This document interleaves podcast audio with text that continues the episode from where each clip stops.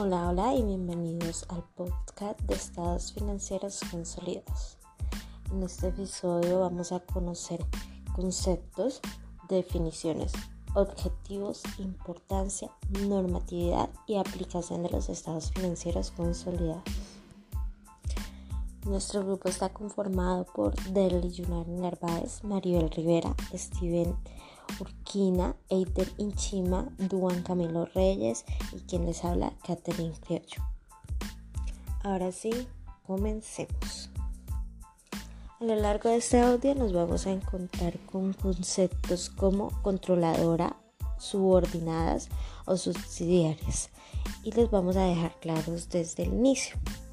Una controladora o casa matriz es aquella empresa que tiene dependientes o tiene sociedades eh, o posee más del 50% del capital de otra entidad o de otra sociedad.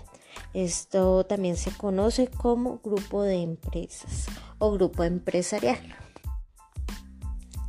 Las subsidiarias o empresas subsidiarias son aquellas que tienen una vinculación directa con una entidad principal el punto central recibe el nombre de matriz o casa matriz o controladora y la base son las subsidiarias.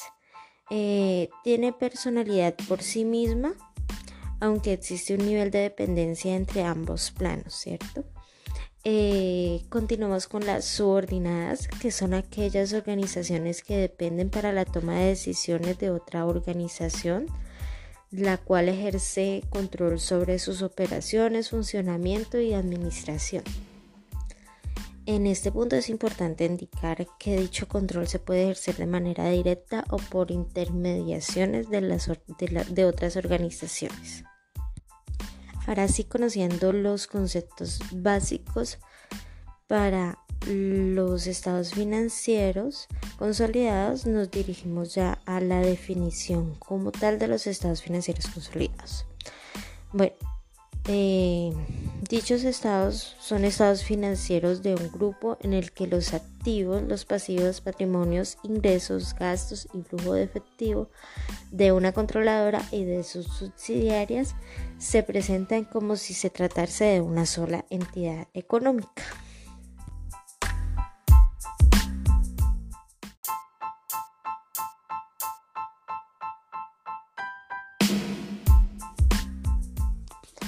Ahora hablemos de los objetivos de los estados financieros consolidados, partiendo de que los estados financieros son propios de los grupos empresariales. Bueno, el objetivo principal de los estados financieros consolidados es proporcionar una imagen fiel y clara de la situación financiera y operativa de los grupos empresariales. Para hacerlo, pues por lo general se requiere de un proceso un poco complejo de, un, de en unos casos eliminar y en otros fusionar los estados financieros individuales de cada empresa en la proporción en que la matriz sea propietaria de las filiales. Continuando con el contenido de este audio, vamos a hablar sobre la importancia de los estados financieros partiendo de que no hay solo una importancia, sino que existen diversas razones eh, por las cuales los grupos empresariales deben elaborar sus estados financieros de forma consolidada. Pues, aparte de que además ayuda para recibir un resultado anual concreto y de mejor análisis. A continuación vamos a nombrar tres importancias eh, que son como las más nombradas respecto al tema. Número uno obtener una visión global y amplia de todo el grupo empresarial. ¿Para qué? Para tener una mejor visión y una mejor em, tener mejores opciones en el momento de tomar decisiones que beneficien a todo el grupo empresarial en sí. Dos, la reducción de la cantidad de documentos. Pues es casi obvio que es mucho más fácil presentar un estado financiero que presentar todos los estados financieros de cada empresa que pertenece al grupo empresarial de forma individual. y obviamente pues simplifica el proceso de creación y de análisis para hacer una adecuada toma de decisiones como ya lo nombrábamos anteriormente.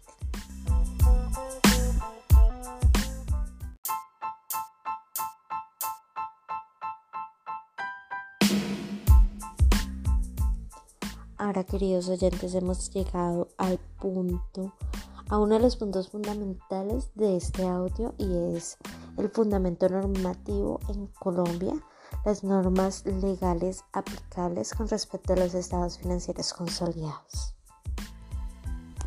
Iniciamos con el artículo 35 de la Ley 222 de 1995.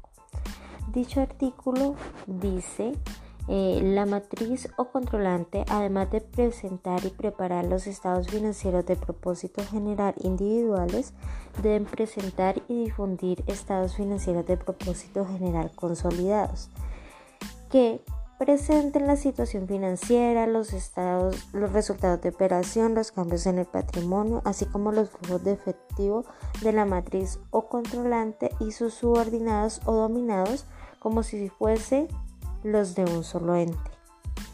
Los estados financieros de propósito general consolidados deben ser sometidos a consideración de quien sea competente para su aprobación o improbación.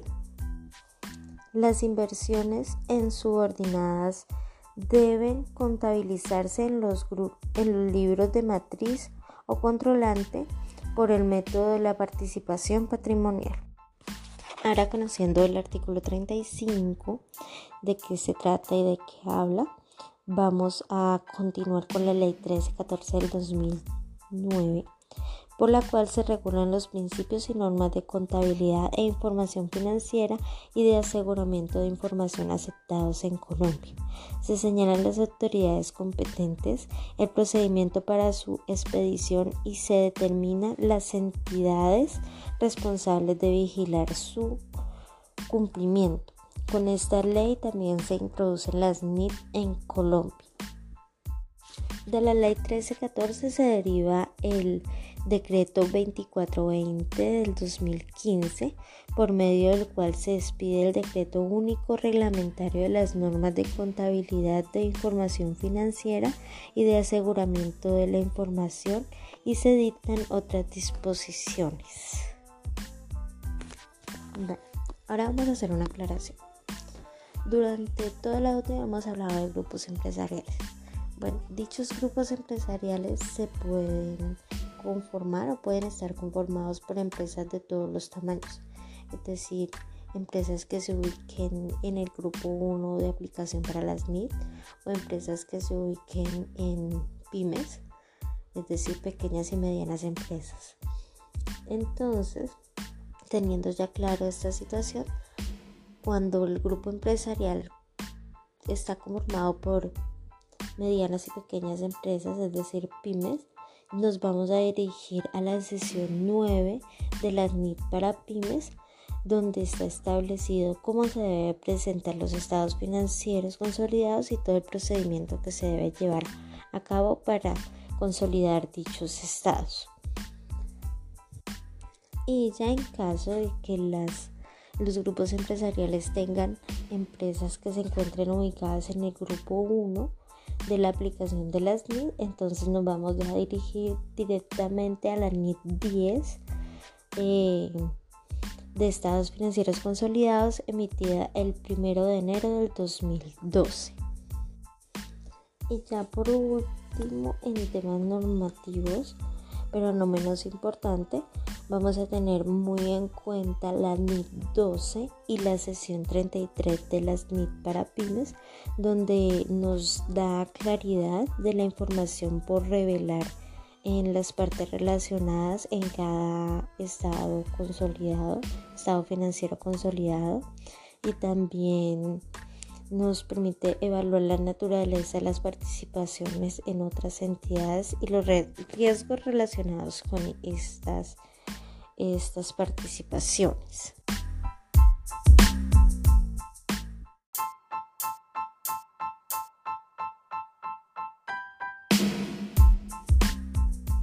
Bueno, retomando. En la NIT 10 de los estados financieros consolidados encontramos conceptos claves para la consolidación o los procedimientos de la consolidación de dichos estados financieros. Entonces, vamos a hablar en esta, a partir de este momento de los procedimientos de consolidación.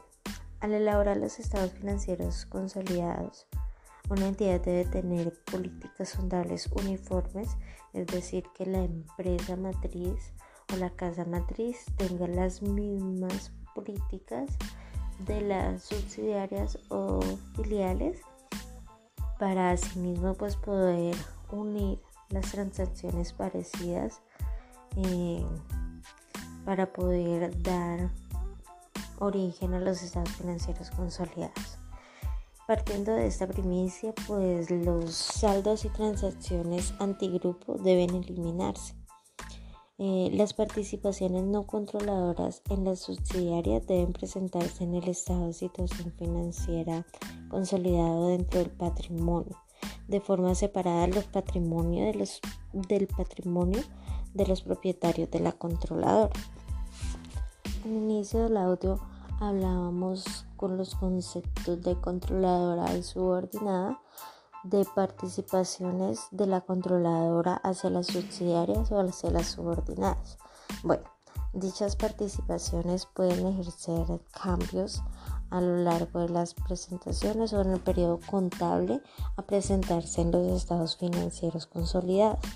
Entonces, cuando ocurran estos casos eh, y siempre y cuando eh, dichas cambios o dichos cambios en la participación no den lugar a una pérdida de control, estas transacciones se deben reflejar en el patrimonio. Ya cuando ocurre el caso contrario, que es que se pierda el control de que ejerce la controladora, valga la redundancia, hacia las subsidiarias o hacia la subordinada, ya en los estados financieros pues no se puede reflejar esa subsidiaria la cual ya perdieron el control.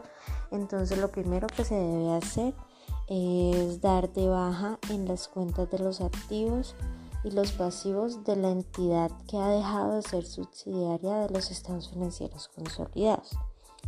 Segundo, hay que reconocer cualquier inversión conservada en la antigua subsidiaria a un valor razonable y posteriormente contabilizar dicha inversión conservada y los importes adecuados por la antigua subsidiaria o a esta de acuerdo con la NIC correspondiente. Ese valor razonable se considera como valor razonable en el momento del reconocimiento inicial de un activo financiero de acuerdo con la NIC 9. Y por último, se debe reconocer la ganancia o la pérdida asociada con la pérdida de control atribuible a la anterior participación de la controladora.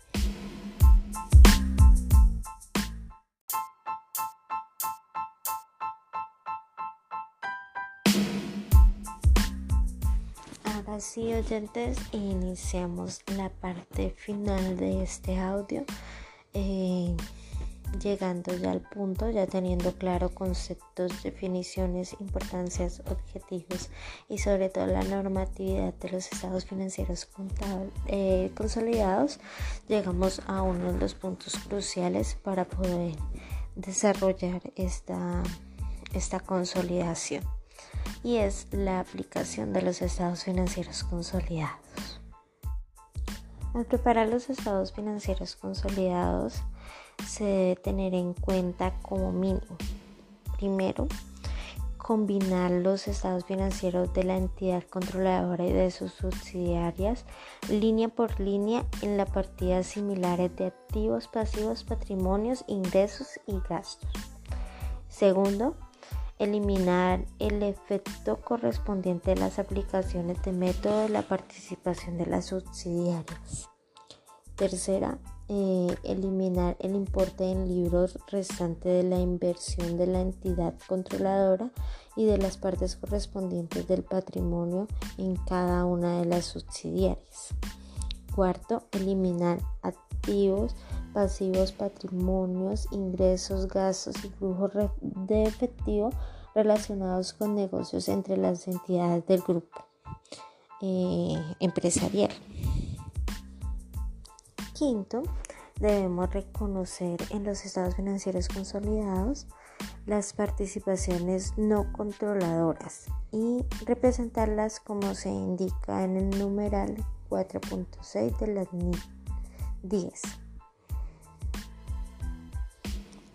Y por último, debemos realizar los ajustes relacionados con diferencias temporarias surgidas en el proceso de consolidación y que se puedan generar impuestos diferidos, activos o pasivos. Ahora sí, conociendo las partes más importantes de los estados financieros consolidados, podemos llegar a la conclusión de que en la actualidad los estados financieros consolidados pues son parte fundamental de toda organización que trabaje a un nivel colectivo, es decir, un grupo empresarial independientemente de la actividad que realice cada empresa o el grupo en general ya que pues estos documentos representan un avance en materia de información contable y al lograrse con ellos un amplio concepto de la situación financiera que guarda el grupo empresarial considerándose como, como una sola. Eh, también pues permite cumplir a cabalidad el propósito de dichos estados financieros que es mostrar una eh, información clara y real del estado de situación financiera que se da en el grupo empresarial y asimismo pues permitirnos a nosotros como contadores llegar de una forma más fácil a analizar y a dar un diagnóstico en cuanto a la toma, al funcionamiento de dichos grupos empresariales. Eh, también podemos concluir que tener un estado financiero consolidado para un grupo financiero es de vital importancia ya que le permite al grupo eh, tomar decisiones de las cuales se beneficie todo el grupo y no una entidad o no solo la controladora. Y partiendo también del punto de que si todas las filiales se benefician, la controladora va a ser la más beneficiada de todas, ya que tiene participaciones en todas estas filiales. pero si por lo contrario la controladora no toma buenas decisiones, porque no tiene una información clara de, todo el grupo empresarial, pues poco a poco va teniendo debilidades o empresas que van a ir desapareciendo por la mala toma de decisiones. Ahora sí, eh, espero que este audio les haya servido mucho, especialmente va dirigida para aquellas personas pues, que quieren conocer un poquito más acerca de la contabilidad y de la contaduría pública y obviamente también a los compañeros de la Universidad Surcolombiana que estamos desarrollando esta linda carrera como la contaduría pública. Muchas gracias por escucharnos y esperamos un próximo, en una próxima ocasión poderles acompañar nuevamente con estos podcasts.